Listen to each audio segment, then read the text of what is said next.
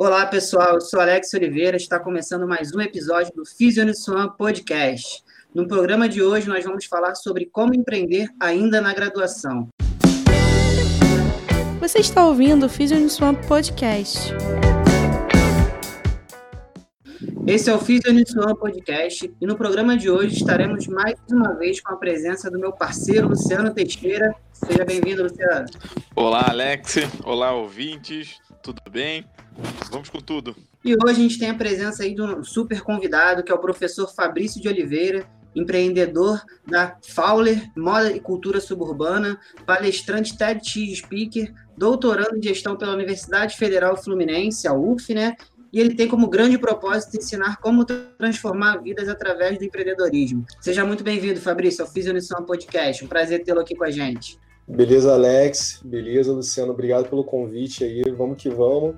E o objetivo é esse, né? Discutir um pouquinho sobre empreendedorismo nesse período agora de Covid, que está um período bem complicado, mas dá para se manter. Vamos lá. Fabrício, queria começar batendo um papo contigo, cara. É, fala um pouquinho da tua trajetória aí, de, desde acadêmica, profissional, até você, de fato, descobrir o mundo do empreendedorismo. Conta um pouquinho pra gente. Cara, sempre que eu sou convidado para falar um pouquinho da minha vida profissional, é um pouco difícil de eu falar da vida profissional sem eu dar uma introduzida na minha vida pessoal, né? Assim, eu falo de moda e cultura suburbana por alguns motivos, né? O primeiro motivo é porque eu moro no subúrbio, sou nascido e criado no subúrbio. Eu nasci aqui no Engenho de Dentro, né? Antes de ser arrendado pelo Botafogo, as pessoas não conheciam o Engenhão, muito menos o Engenho de Dentro. Então, tem uma origem humilde, né, de vida, né? Nunca tive nenhum tipo de privilégio. Fui criado sem a presença física do meu pai. Meu pai faleceu quando eu tinha dois anos de idade. Minha mãe biológica também não tem contato com ela nenhum. A última vez que eu a vi, eu tinha 10 anos de idade. E eu fui adotado com 8 anos, cara, por uma das filhas que criou meu pai também, né? Que meu pai foi criado por duas pessoas, por um senhor, né, que tem, tinha quatro filhos e duas dessas filhas criaram meu pai. E uma delas gostava muito de mim e viu que estava numa situação bem complicada. Dos dois anos de idade até os seis anos de idade, fui criado pela minha madrinha. E minha madrinha era uma pessoa também muito enrolada, muito complicada. Acabou que eu fui morar na Baixada Fluminense, na casa de um tio meu. E aí essa minha mãe adotiva, né, ela viu que eu estava numa situação bem enrolada lá e ela decidiu me adotar. E naquele momento, é, pessoal, foi o momento que teve uma reviravolta na minha minha vida, né?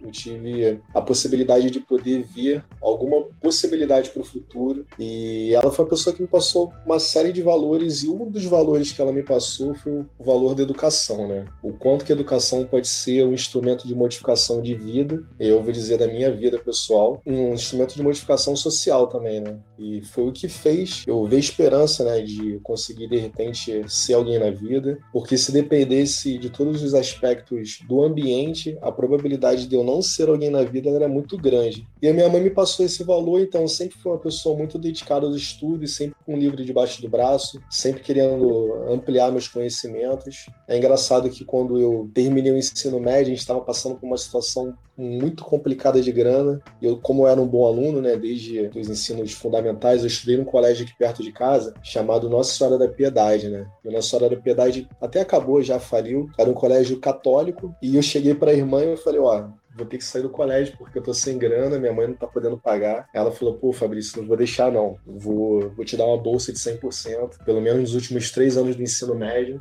para você poder terminar aqui e terminar com qualidade, não precisar ir para um colégio público. E aquilo dali foi um ato muito importante na minha vida, porque no último ano eu acabei fazendo prova pro Enem, que na, na verdade não era nem prova, né? O Enem na época, e eu tô falando em 2004, o Enem era só um teste para você ver como é que você você estava ali, como é que era o teu nível de estudo. Eu fui muito solto para fazer a prova, só que, poxa, acabei ganhando um notão, tirei uma nota muito alta na redação, uma nota muito alta na objetiva, e eu pude usar naquele ano ali essa minha nota para um projeto chamado ProUni, que era um projeto que o governo estava iniciando naquele ano, 2005, onde você podia usar a sua nota e ingressar uma faculdade, né? Então eu usei e consegui estudar de graça. Estudei na antiga Gama Filho, né? Gama Filho na zona norte do Rio de Janeiro era muito conhecida, anos 80, 90 era referência, acabou, né?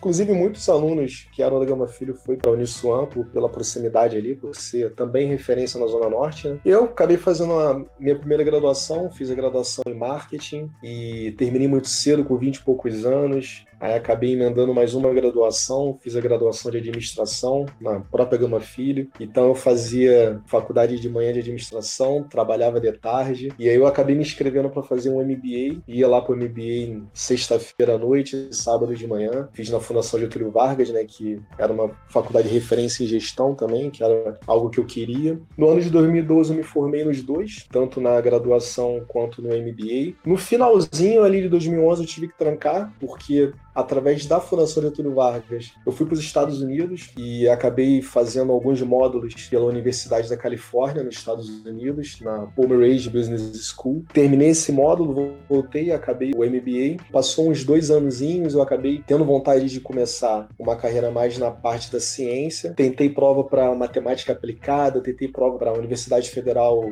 do Rio de Janeiro, mas não consegui passar. Até que teve um ano que eu estava bem cascudo de fazer prova de mestrado eu estava com uma dissertação, um projeto de dissertação amarradinho, tentei prova para UF, passei, acabei me dando bem. Ingressei em 2015, terminei em 2017. Em 2018 eu tentei prova para o doutorado, não consegui uma vez, tentei na segunda, na segunda opção, passei estou fazendo doutorado lá. Hoje a minha atuação no mercado é uma atuação que eu tento misturar o empreendedorismo tanto na parte da ciência quanto na parte do mercado de fato, né? O que eu vejo muito é a galera não ter muita base científica, não ter muita base conceitual, e acabar tra tratando muita questão do empreendedorismo como se fosse algo muito mais levado para o motivacional, para você impulsionar o cara a fazer, vamos fazer, mas um pouco sem base né, científica. Eu tento misturar esses dois. Trabalhei durante um bom tempo da minha vida em empresas grandes, né, empresas multinacionais, dos 20 e poucos anos de idade até os 27, 28 anos. Em 2014 eu decidi sair do mercado privado, né?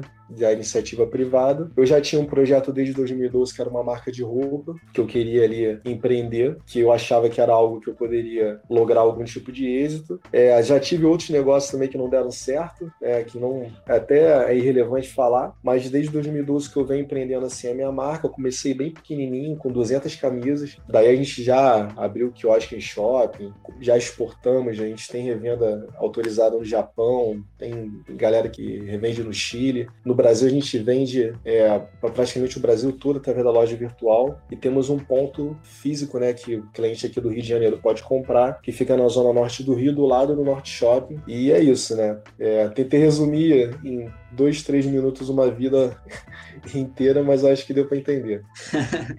não, pô, fica à vontade. E é bom a gente saber, né? Quando a gente fala assim, é, não tem como dividir, né? Eu sempre converso sobre isso, não tem como dividir vida profissional de vida pessoal. Você tem sua vida, né, cara? Então a gente fala que uma coisa está conectada com a outra e tem toda a tua história por trás do. Não, a gente não quer ver a foto do cara, a gente quer ver o filme, é isso mesmo. E isso é muito interessante. É. E eu acho que o legal é, pra gente aqui vai ser muito fácil bater papo, até com o Luciano, que a gente tem uma, uma filosofia de pensamento e uma história de vida muito parecida, né? Você falou que morou na Baixada Fluminense, eu fui nascido e criado na Baixada Fluminense também. É. Fui, é, fui nascido e criado lá, em São João de Meriti. E... É, eu morei em São João também.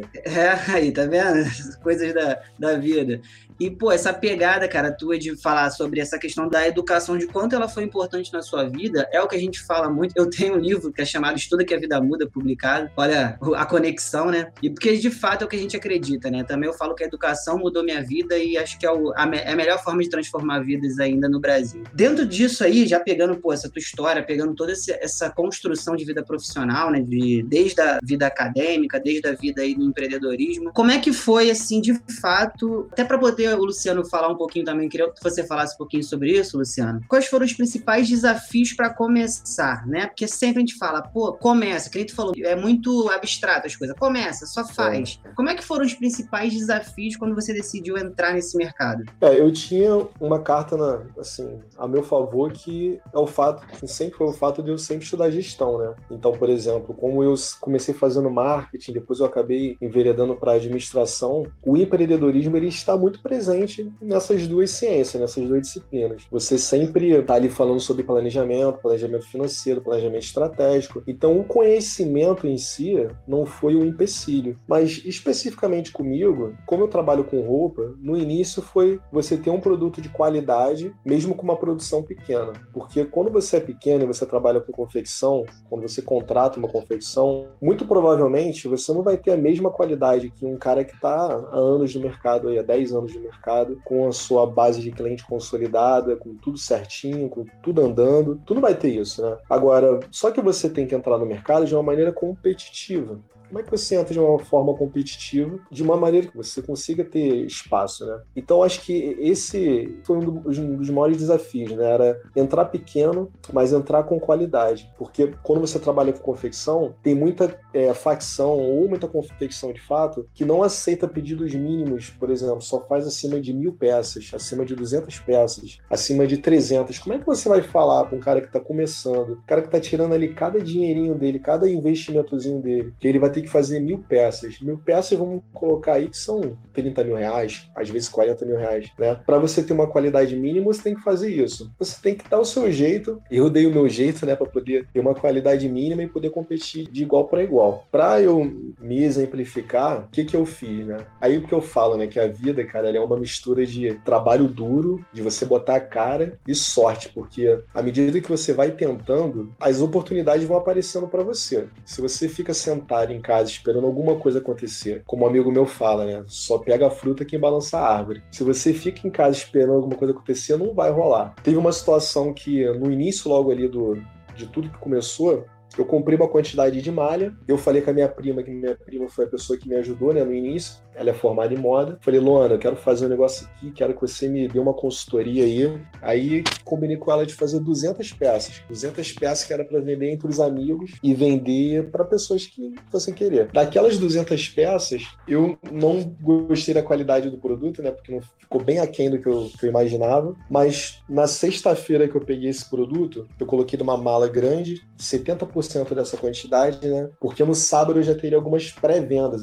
Teve alguns contatos que eu fiz, alguns amigos, mandei foto, mandei croquis, mandei layout. E a galera, porra, maneiro isso daí, não que lá, vem amanhã aqui que eu vou comprar de você para te dar uma moral. No sábado eu fui fazer algumas entregas, fui no trabalho de um, na empresa de outro. A festa à noite, voltei para casa, parei meu carro embaixo da casa da minha namorada na época, minha esposa hoje. E só que eu deixei essa mala, cara, no porta-mala do carro. E aí eu subi, dormi. No dia seguinte a gente acordou para votar, porque era época de votação, outubro, assim, né? Não lembro exatamente qual foi o ano, acho que foi 2013, 12 para 13, um negócio desse. Cara, quando eu fui abrir o carro, meu carro tava todo quebrado. Tinha um índice na época grande de furto de carro, de step. Eu só pensei o seguinte, falei, porra, irmão, que não tenho pelo menos quebrado meu porta-mala, né? E não tenho levado a produção, não deu outra. Abri o porta-mala, tinha levado roupa. Aí eu fiquei desesperado na época, né, cara? Eu fui votar, né?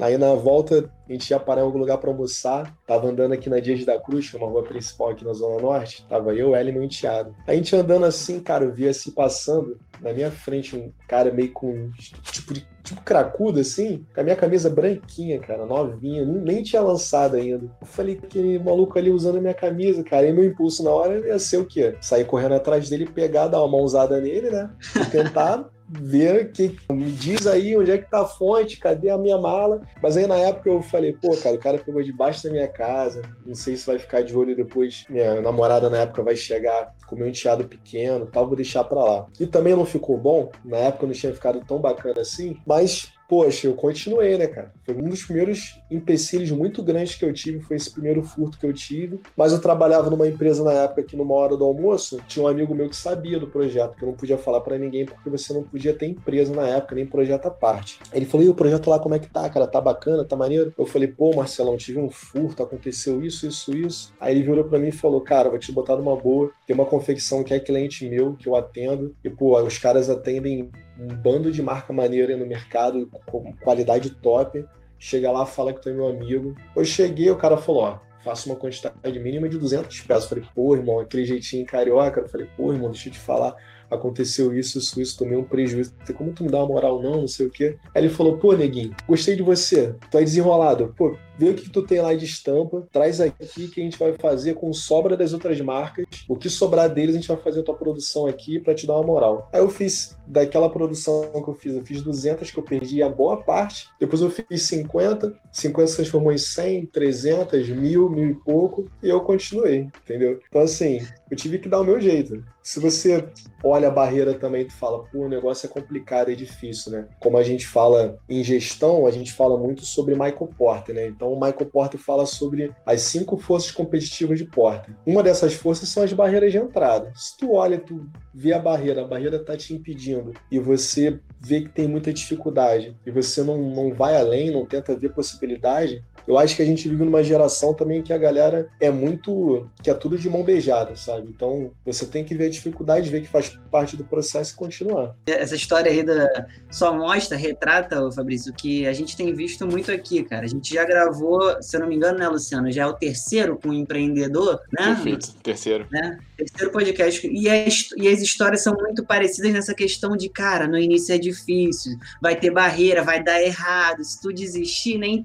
É tipo, é, é o retrato da realidade, não é aquela historinha de empreendedor que o cara quer chegar e te mostrar que é difícil, não. É o retrato da realidade mesmo, né? Resiliência é, é uma porque... característica importante, né? Com certeza. E, por exemplo, eu bato muito de frente com um empreendedor de palco, sabe? Tipo, eu tenho uma bronca muito danada, porque, primeiro que assim, é uma lógica muito complicada quando você fala em empreendedorismo de palco, porque eles trabalham uma linguagem fácil de assimilar, sabe? Tipo, os caras trabalham na sua dor. Você tem um negócio teu, por exemplo, trabalha com fisioterapia começa a montar o teu materialzinho, vai atender em casa. Pô, aí o cara vira para você e fala assim: pô, meu camarada, você tá sentindo dificuldade de conseguir cliente novo? Aí tu fala, pô, essa porra é pra mim. Pô, você tá com dificuldade de, de aumentar a sua receita? Caramba, isso daí é pra mim. Pô, então faz isso daqui que isso aqui vai dar certo. Eles tentam simplificar fórmulas do que já é complexo, entendeu? Se eles forem falar tudo de dificuldade que você tem, os caras não vão vender, entendeu? E se tu olhar a história da maioria dessa galera que se vende como empreendedor, cara, é toda uma narrativa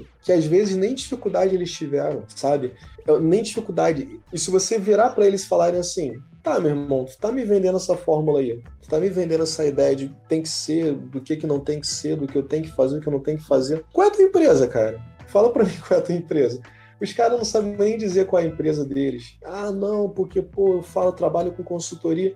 Tá, mas, pô, tu tá falando com um camarada que empreende em vários segmentos. Tu já quebrou em algum momento? Tu já passou sufoco em algum momento? Pô, às vezes os caras enriquecem simplesmente com discurso, cara. Mas, de fato, experiência de vivência do dia a dia, os caras não têm, entendeu? Então é. tem uma bronca danada com isso. Isso, isso é interessante, é... sabe, Fabrício? Porque, por exemplo, e eu tenho me aprimorado cada vez mais para essa área, né? Como coordenador acadêmico, obviamente um dos principais pilares, o Alex e até o Pena, que hoje não está aqui com a gente, mas que a gente vem abordando muito, é isso, criar novas oportunidades para os nossos alunos. Pensar que a universidade, é, a partir da universidade, vai mudar a vida dele, eu acredito muito nisso.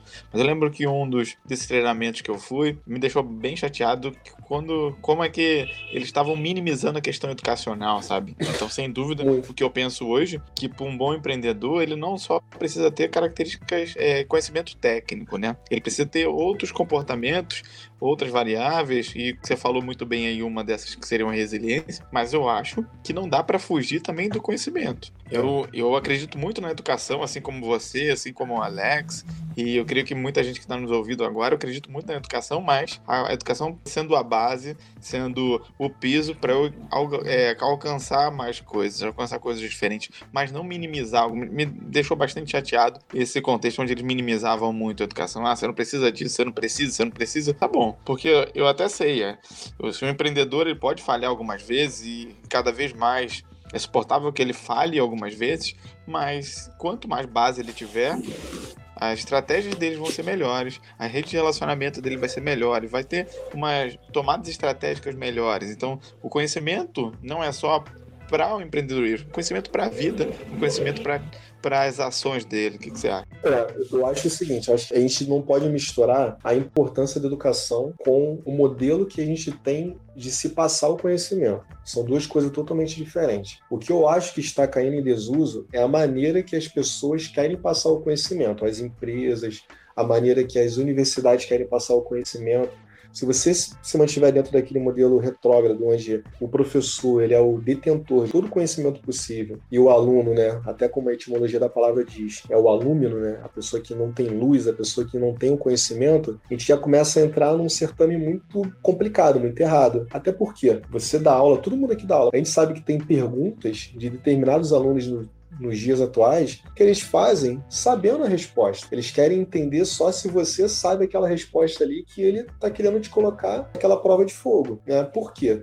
Porque o aluno tem um Wikipedia na mão dele, o aluno tem um blog, o aluno tem tudo. Hoje em dia, no smartphone, você não é mais, o professor não é mais o detentor da informação.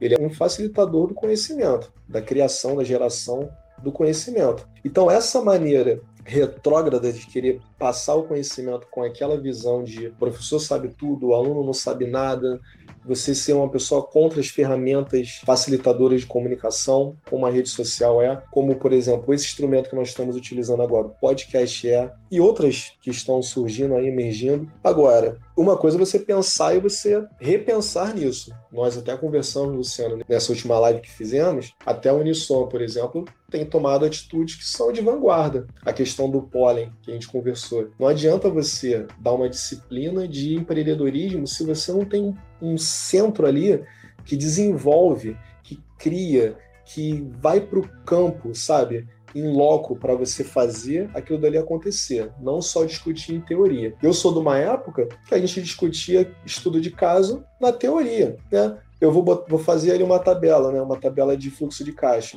Eu coloco o número que for, eu vou estrangular os números para que ele dê certo no final. Isso não existe. Agora, quando você faz um esquema como o Pollen faz, qual é o teu projeto? O projeto ele é o projeto real. Vamos trabalhar em cima do projeto real, vamos trazer pessoas de fora para poder julgar esse projeto, te orientar nesse projeto. Você vai passar por uma banca examinadora, você pode receber investimento. Essa é a vida real. É uma questão de vanguarda o podcast é uma questão de vanguarda que a Uniswan tem a partir de vocês. Então, assim, a gente está tentando, de certa forma, passar de uma maneira diferente. Agora, você repensar se o conhecimento é válido ou não, eu acho que aí já é algo totalmente incorreto. Por quê?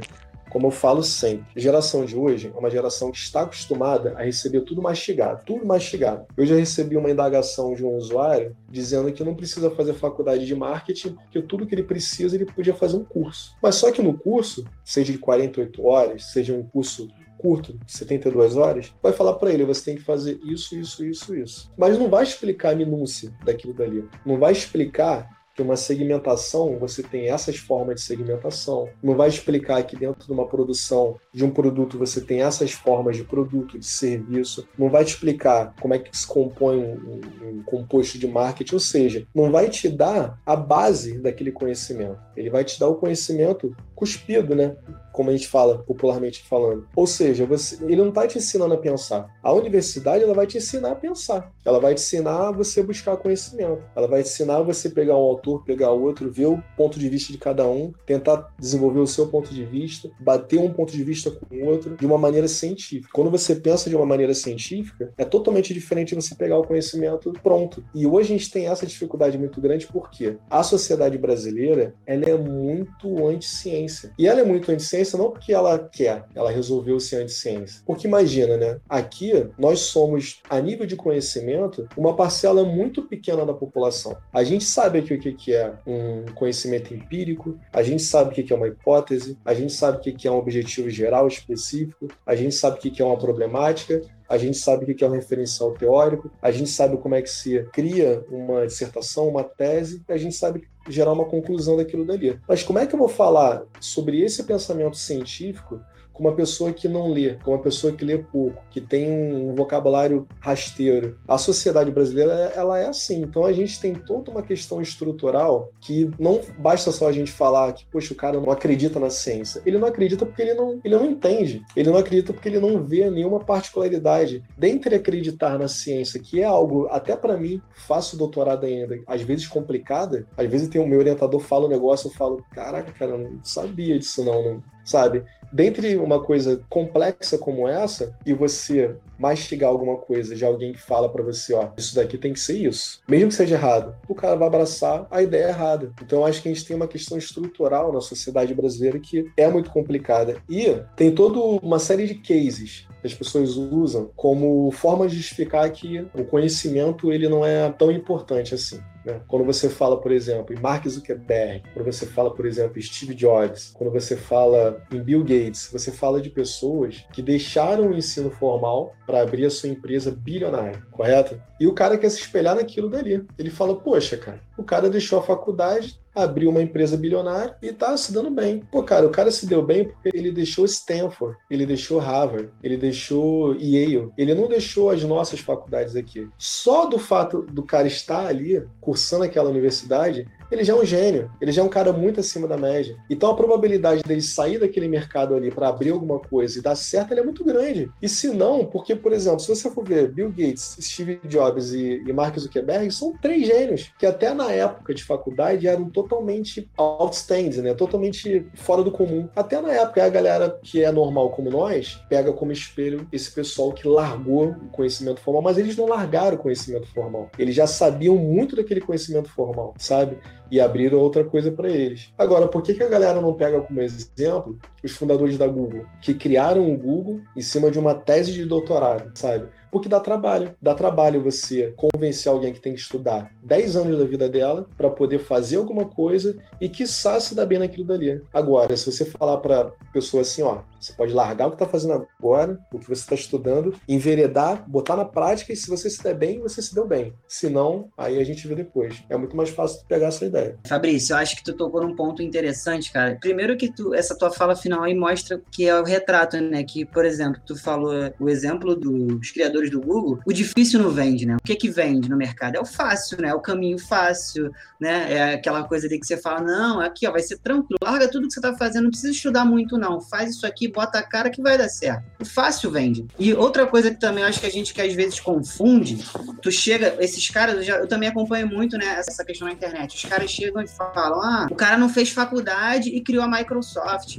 Mas não tem que confundir instrução com educação. O Bill Gates é um dos caras que mais estuda, estuda horas por dia. É um dos caras que estuda, é extremamente estudioso. E às vezes as pessoas acham que estudar é só o fato de fazer faculdade, não é muito mais do que isso, né? Tem todo aquele seu envolvimento, todo aquele seu comprometimento com o ato de aprender. E aí entra uma pergunta que eu queria te fazer, que é sobre essa questão tanto do fato de transmitir o conhecimento, né? Que a gente tá, a gente conversou mais no início, mas também que às vezes é uma crítica que eu vejo do inclusive nas universidades, do pessoal externo, dos grandes, de alguns grandes players do mercado, que é falta skin the game quem está ensinando empreendedorismo, falta aquele cara, sei lá, algumas pessoas que, ah, eu vou ter aula com alguém que, é, que fala sobre empreendedorismo, mas que nunca abriu uma empresa. Como é que você vê isso? Você acha que precisa de mais skin the game de pessoas que estão instaladas dentro das instituições? Assim, eu também não, não, não quero estar naquele nível de exigência de achar que todo mundo tem que ter se ferrado na vida para poder é, passar algum tipo de conhecimento, né? Lá na escola da gente, da UF, a gente tem pensado muito na ciência do campo, na ciência do dia a dia. Então não, não adianta o cara fazer uma tese, uma dissertação falando sobre uma plataforma de petróleo se ele nunca pisou numa plataforma de petróleo, entendeu? Por mais que você vá e faça lá a tua pesquisa exploratória, preencha teu survey, faça uma, uma, uma entrevista direto com a pessoa que tá no dia a dia, aqueles dados ali eles não vão ser tão fiéis assim, entendeu? Então acho que vale também você vivenciar. Tem até alunos lá do, de, de mestrado passaram 15 dias em plataforma, embarcados. Tá pesquisando aquilo dali? Vai ficar com, fica com os caras lá, cara. Você tá me entendendo? Vai falar sobre uma, algum tipo de consultoria, alguma coisa assim, das condições de trabalho de algum tipo de colaborador. Passe o que eles estão passando. Não seja um observador de longe, entendeu? E na gestão é muito comum você ter profissionais que são muito teóricos e os caras de fato não vivenciaram nada. Aí repito, não acho que ninguém tenha que ser obrigado a ter falido na vida para poder passar aquele conhecimento, até porque eu acho que você tem como transmitir conhecimento às vezes com o erro do outro. Às vezes você observou aqui os motivos pelo qual uma empresa faliu, você conseguiu tirar um case dali, você consegue passar o conhecimento dali, não precisa ser de fato na pele. Porém, todavia, entretanto, eu dou muito valor para esse blend, né? dentre o conhecimento formal, sabe? É aquela vontade que o cara tem de estar todo dia se informando tanto do que acontece no mercado quanto se debruçar em livros com o dia a dia dele, sabe? Eu acho que o professor ainda mais de empreendedorismo, professor de empreendedorismo, cara, é algo muito complicado, cara. Eu, hoje em dia, sendo uma pessoa mais crítica, eu vejo alguns que eu já tive, tanto no MBA quanto quando fiz graduação. Pô, tu via que os caras estavam dando, não era empreendedorismo, era gestão, sabe?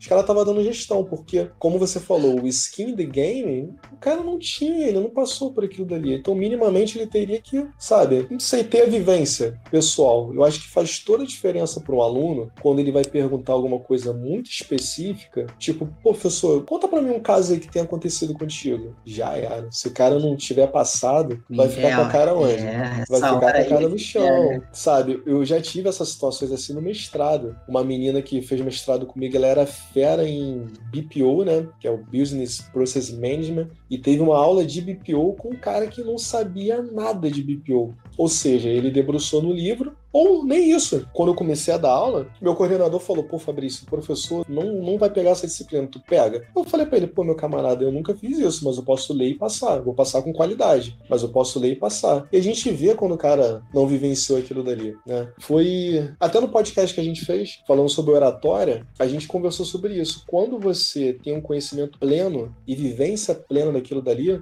as palavras saltam, sabe? Parece que você é conduzido pelo conhecimento que você tem, pela bagagem que você tem. Então não adianta você, tenho certeza você, Alex, Luciano também, por terem dado aula durante muito tempo, vai botar vocês para dar uma aula, as palavras vão saltar, sabe? Porque vocês tiveram experiência, vivência daquilo dali também. Agora, professor de empreendedorismo que só lê o livro, eu acho complicado, cara. Eu acho bem complicado. Para deixar claro, até o Luciano vai falar, vai fazer uma pergunta sobre isso. Bem que tu falou, né? Não é falar que ah, eu não preciso colocar a mão numa panela quente para eu saber que queima, entendeu? Eu posso explicar Sim. isso de forma, né, com entendimento teórico, mas eu acho que não é uma coisa ou outra, é uma coisa e outra. Você pode alinhar ali né, as duas coisas para poder fazer fluir melhor o entendimento, você conseguir passar melhor aquilo. Concordo plenamente aí com, com a tua fala.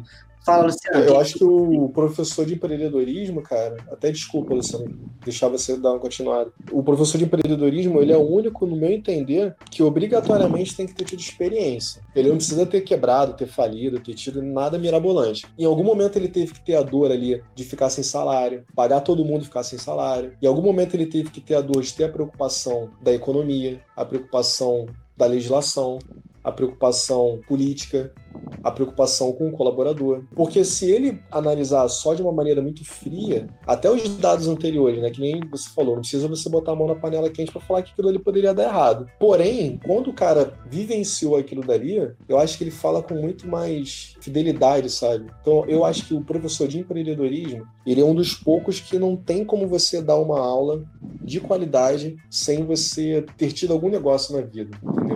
Porque é professor de é igual você ter, ser professor de dança sem nunca ter dançado. Então, é mais ou menos por esse lado. É, muito legal. E aí eu fico, enquanto você estava falando aí, principalmente o Fabrício, né, eu estava refletindo bastante, né? se a gente for pensar no nosso aluno, né? Então, e para a galera que está na graduação agora, que cada vez mais a gente vê a importância de já pensar em empreendedorismo durante a graduação. E aí, sem dúvida, se a gente vai falar para as outras áreas que não são diretamente ligadas a empreendedorismo, você deu o exemplo aí da administração, quando a gente vai para a área da saúde, isso ainda fica um pouco mais difícil, porque grande parte da carteira lá ou das disciplinas são disciplinas clínicas, né, que desenvolvem bastante características clínicas, que são importantes, mas que quase a gente não consegue debater isso tão claramente. Então, eu fico me pensando, né, se eu tô alinhando uma falta de conhecimento já prévio sobre isso.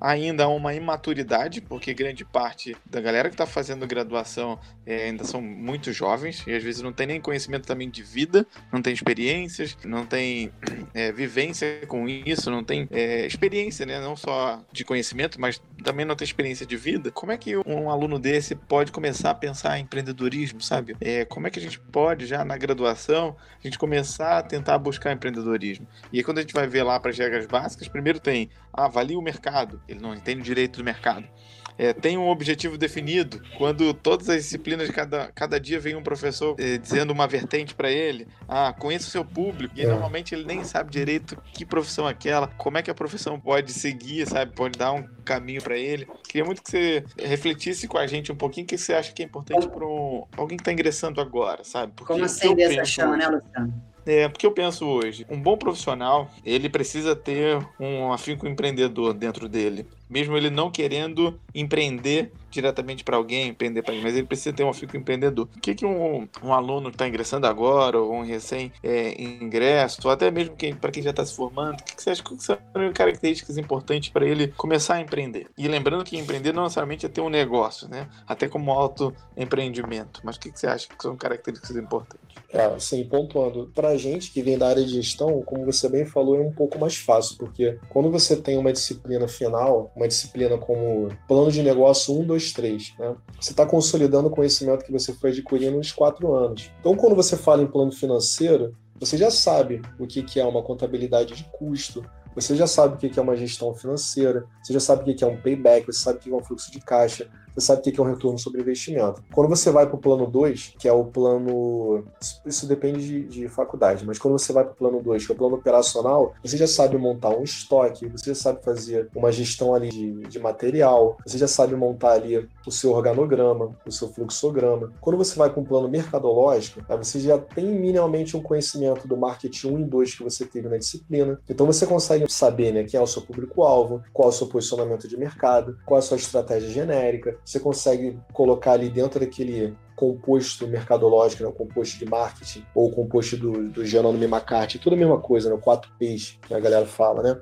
É, forma de lançamento do teu produto. Quando você fala com um camarada que é de uma disciplina, uma ciência totalmente diferente, de fato eu acho que a disciplina de empreendedorismo ele tem que ser como se fosse o acender de uma chama. Eu acho que a responsabilidade que o professor tem é de mostrar para aquele aluno ali que ele tem possibilidades no mercado, porque realmente, cara, é difícil você é, falar muito sobre técnica é, complexa e achar que aquele aluno vai sair dali daquela disciplina um baita do empreendedor. Mas eu acho que as questões mínimas é, eu acho que você pode acender essa chama no, no, aluno, né? Eu tiro pela minha esposa, né? Minha esposa é personal trainer e o personal trainer ele é da área da saúde, ela fez educação física. E de vez em quando eu sento com ela e falo assim, pô, cara, vamos dar uma analisada aqui no seu público-alvo, o que a gente pode fazer, como é que a gente pode melhorar, o que a gente pode fazer de ação. Tu lembra disso que você teve, né? Ela, puxa, muito rasamente. Mas por quê? Porque não é a vivência dela, entendeu? E ela saiu dali sem pensar nisso. Por quê? Porque muitos alunos já saem, é, como você muito bem disse, né? Eu, eu, acho que isso é uma dor realmente. Às vezes um professor dá uma vertente para o aluno. Às vezes tem um professor que é bem empreendedor, o cara fica mais animado. Aí tem outro professor que trabalha numa instituição privada e é o aluno já, caramba, tem essa possibilidade também, já puxa um pouco pro lado dele. E o aluno acaba que sai sem meio saber o que fazer, sem saber o que é o certo. Eu acho que o professor que lida com essa questão do empreendedorismo, ele tem que dar caminhos pro aluno, tem que dar o básico, né? E eu também, eu, eu acho que o básico também ele tem que ser considerado, porque não adianta nada você ficar falando de coisas muito complexas com um aluno que não é daquela área ali, porque imagina, cara, se eu for falar pro aluno sobre taxa de retorno retorno, sobre taxa interna de retorno. Pô, o cara vai até desgostar, porque ele vai falar: Poxa, cara, eu tô fazendo fisioterapia, eu não tô com saco para poder ficar trabalhando com matemática, isso daí é chato. Tem que ser lúdico, tem que ser uma questão lúdica e tem que mostrar para ele que ele pode aprender dali para cima, né? E tem que mostrar para ele: Ó, cara, o básico para tu abrir uma empresa é isso daqui, é uma possibilidade. Tem que mostrar para ele também que ele pode ser um intraempreendedor, que não precisa você ter um CNPJ, você pode ter uma atitude empreendedora e é dessa maneira que eu gosto mais de definir o que é o empreendedorismo. Para mim, meu ponto de vista, é mais uma atitude, é um aglomerado de competências que você tem que ter para poder lograr, para poder empreender um negócio, uma ideia, um projeto. E o cara pode ter essa atitude empreendedora dentro de uma empresa que ele foi contratado, ou então com o negócio dele, porque não adianta nada ele saber as ferramentas e não ter atitude empreendedora se ele tiver um negócio dele ou se ele for contratado por alguém. Então, acho que assim, ah, o aluno que está na graduação ainda, como é que ele é, se intera dessa questão do empreendedorismo? Acho que a primeira coisa é tomar cuidado com quem ele segue nas redes sociais. Né? Como a gente até conversou, muito fácil você cair no canto da sereia por uma ideia de facilidade nas redes sociais. Então, sai de rede social, troca ideia com o professor que ele saiba que tem um negócio. O professor com certeza vai ficar antenado, o professor vai dar essa ideia para ele, vai dar opções de cursos, de repente até curso de extensão que a própria universidade conteúdos como esse podcast, como outros podcasts, livros, possibilidades. Eu acho que eu não, não acho nem que o aluno, o aluno sim tem um quê de um pouco de preguiça, né? Mas eu acho que é muito orientação também, sabe? Eu acho que o aluno, se ele vê quais são as possibilidades que ele tem, ele acaba abraçando. Mas quando também você não tem quem estimule isso, ele vai entrar no mercado, né, com a cabeça muito fechada. E como eu até conversei com o Luciano esses dias, a probabilidade dele olhar para a profissão dele e falar que a profissão é uma profissão que não dá dinheiro, uma profissão que não impulsiona a carreira dele, uma profissão que não é para ele, é muito grande. Por quê? Porque ele se limitou a uma vertente e quando você se limita a uma vertente e algumas portas se fecham, você desanima, mas se você tem uma cabeça mais aberta, você, poxa, essa porta aqui fechou, mas eu tenho essa possibilidade aqui também. Eu tenho aquela possibilidade aqui também. E em suma, o Luciano falou um negócio muito interessante essa semana, que a maioria dos alunos que são da área de saúde, eles têm que entender que eles são, por origem, autônomos. Eles são, por origem, empreendedores. Então, assim, essa questão do empreendedorismo pro cara da saúde, eu acho que não é nem questão de um que a mais. Acho que é uma questão de sobrevivência. Vamos colocar aqui um personal trainer, vamos colocar um, um fisioterapeuta. Se o cara não sabe se vender, né, a sua imagem, a sua marketing pessoal, se o cara não sabe se promover, se o cara não sabe construir é, quais são os produtos e serviços que ele tem que prover para o seu consumidor, se o cara não sabe quais são as áreas que ele pode atuar, daí, só nessa brincadeira, eu falei sobre o mix de marketing, eu falei sobre os quatro P's. Se ele não sabe se posicionar no mercado, que a gente chama de posicionamento de marketing, como é que ele vai se posicionar? Como aquele cara que atende velhinho? Como aquele cara que atende quem é reabilitado? A minha prima, é, Larissa Barranco, ela mesmo sem saber muito questões relacionadas à administração, gestão,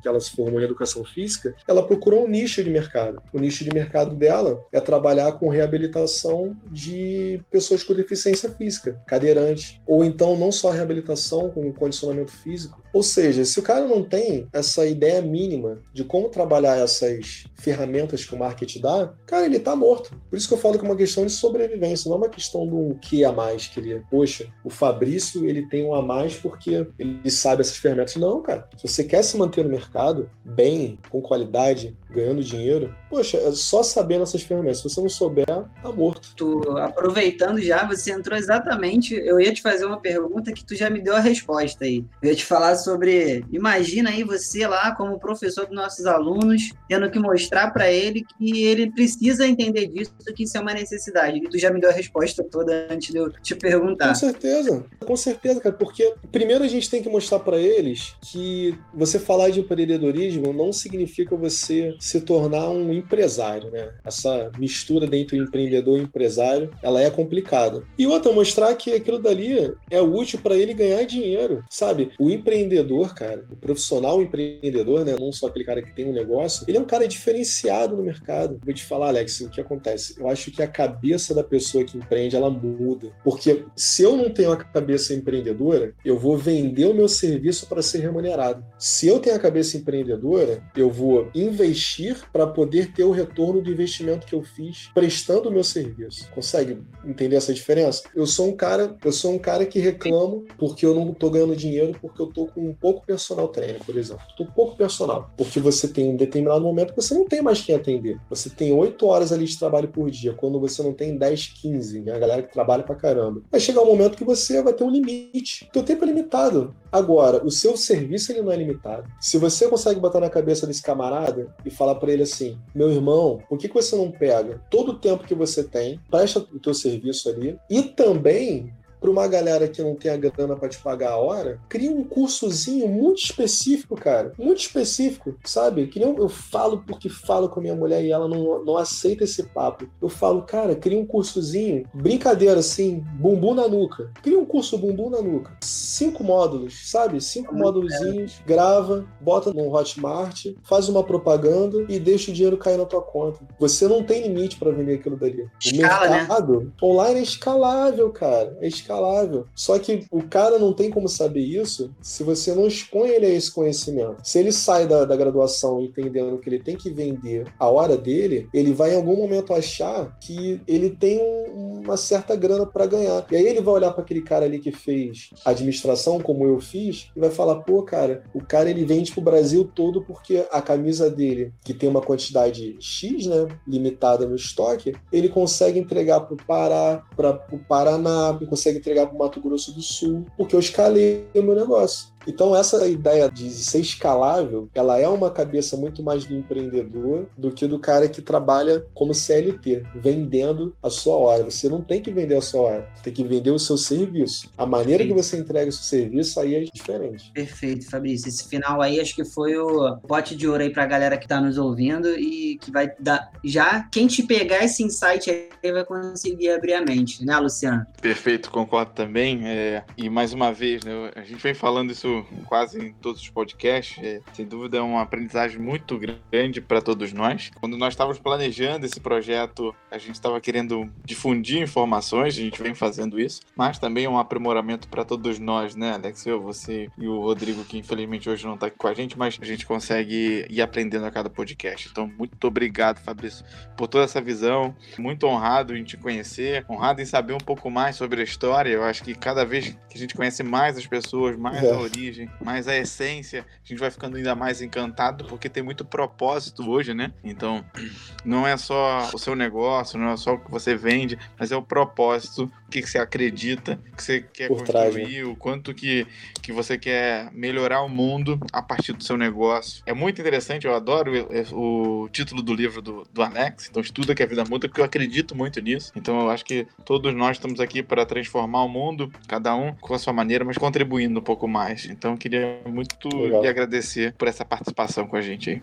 Fabrício. eu te agradeço, cara. Eu te agradeço. Queria então que a gente tá, como a gente já sempre acontece, a gente vai batendo papo, batendo papo, o tempo voa e a gente se vê aí pressionado pelo relógio. Queria que você deixasse aí uma mensagem final para os nossos ouvintes, deixe aí também suas redes sociais, todas as informações aí para quem quiser te acompanhar. É, cara, a mensagem que eu queria deixar é essa importância que a gente precisa dar para a educação, né? É, a educação formal, eu acho que uma das frases que eu não gosto de escutar, que eu acho que não faz o menor sentido, é terminei os estudos. Terminou os estudos porque terminou o quê? Você terminou o segundo grau, terminou o fundamental, terminou o doutorado? Não, cara, não existe terminar os estudos. Estudo é algo contínuo, diário. Se você se formou há três anos atrás, você não tocou mais num livro, não leu mais um paper, você não viu mais um artigo de qualidade, você está de fato desatualizado. E quando, quiçá, três anos, algumas ciências aí que você fica dois meses, três meses, que você já mudou totalmente. Então, mudar um pouco essa cabeça nessa configuração de mente de é, continuidade de estudo. Né? O estudo ele não termina, ele é muito importante, ele muda a vida e eu acho que a gente tem que dar todo o valor a ele, independente de qual área, qual segmento, é, qual tipo de, de estudo que a galera tem, não sei qual os cursos que vão escutar esse podcast. Eu tenho como percepção que toda área dá dinheiro. A diferença é a maneira que você vê o mercado e a maneira que você coloca o teu serviço, o teu produto no mercado. Você pode ser que nem um cara que eu conheci anos atrás. O cara era Blaster, que é o cara que explodia mina. Falei, caraca, cara, como é que tu faz isso? Como é que tu conheceu isso, cara? Aí ele, é, cara, eu sou o único do Brasil. Isso eu tô falando há oito anos atrás. Não deve ser mais, mas. Então o que acontece? Falei, cara, como é que pode? Um negócio que é tão improvável, o cara ganhava dinheiro, ganhava muito dinheiro com aquilo. Então, assim, não tem limite, cara. Você pode fazer o que for. Podem, por exemplo, sair 300, 400 fisioterapeutas e profissionais de educação física por semestre formados. Se você tiver essa cabeça diferenciada e perceber que você não vende o seu tempo, você vende o seu serviço, você vai ser um profissional diferenciado no mercado. Show de bola, Fabrício. Obrigado aí, cara. Obrigadão mesmo pela tua participação. Foi ótimo aí bater esse papo contigo.